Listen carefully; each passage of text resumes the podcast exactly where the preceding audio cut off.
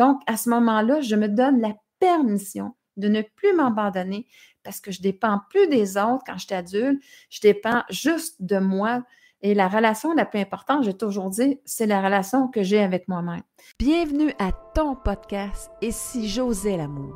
Ici, tu vas découvrir des connaissances et des astuces qui te permettront d'établir une relation d'amour avec toi-même pour t'épanouir et être heureux.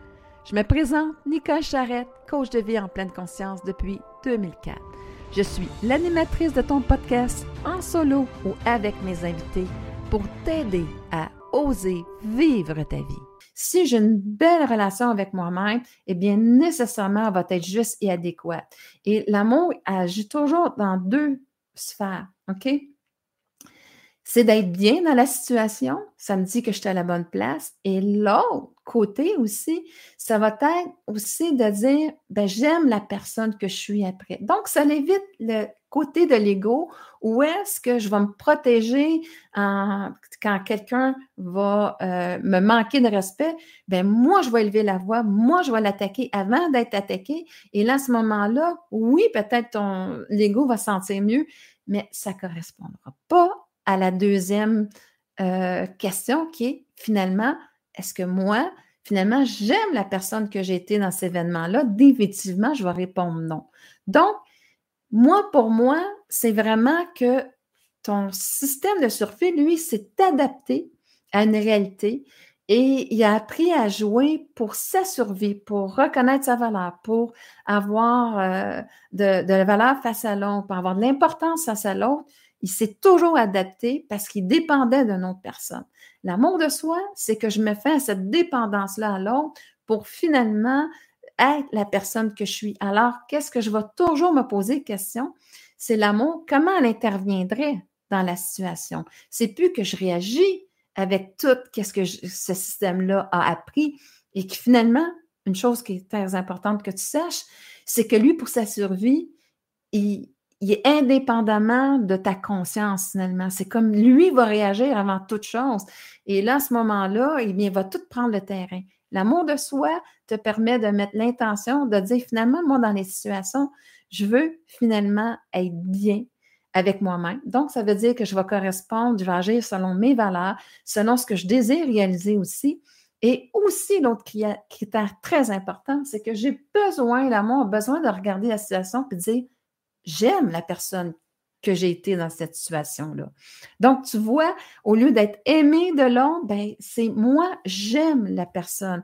Parce que aimer de l'autre, euh, vouloir lui plaire, ça ne veut pas dire que je vais honorer mes valeurs, ça ne veut pas dire que je vais correspondre vraiment à ce que je suis. Hein. Et c'est pour ça que l'amour de soi se met toujours au centre de sa vie, l'autre. Quand tu es l'autre, c'est au centre de ton, ton attention, dis-toi à quelque part que tu es dans ton mécanisme de survie, tu es dans ton ego, parce que l'amour de soi va toujours se mettre au centre de sa vie. Elle va considérer l'autre, bien entendu, elle va être capable de voir l'autre dans qu'est-ce qu'elle vit, mais après ça, elle va tout simplement considérer la situation pour être bien avec elle-même. Et là, à ce moment-là, ben, c'est tout le temps un, choix qui va être dans un intérêt commun. Ça ne veut pas dire que l'intérêt commun va faire en sorte que l'autre est content.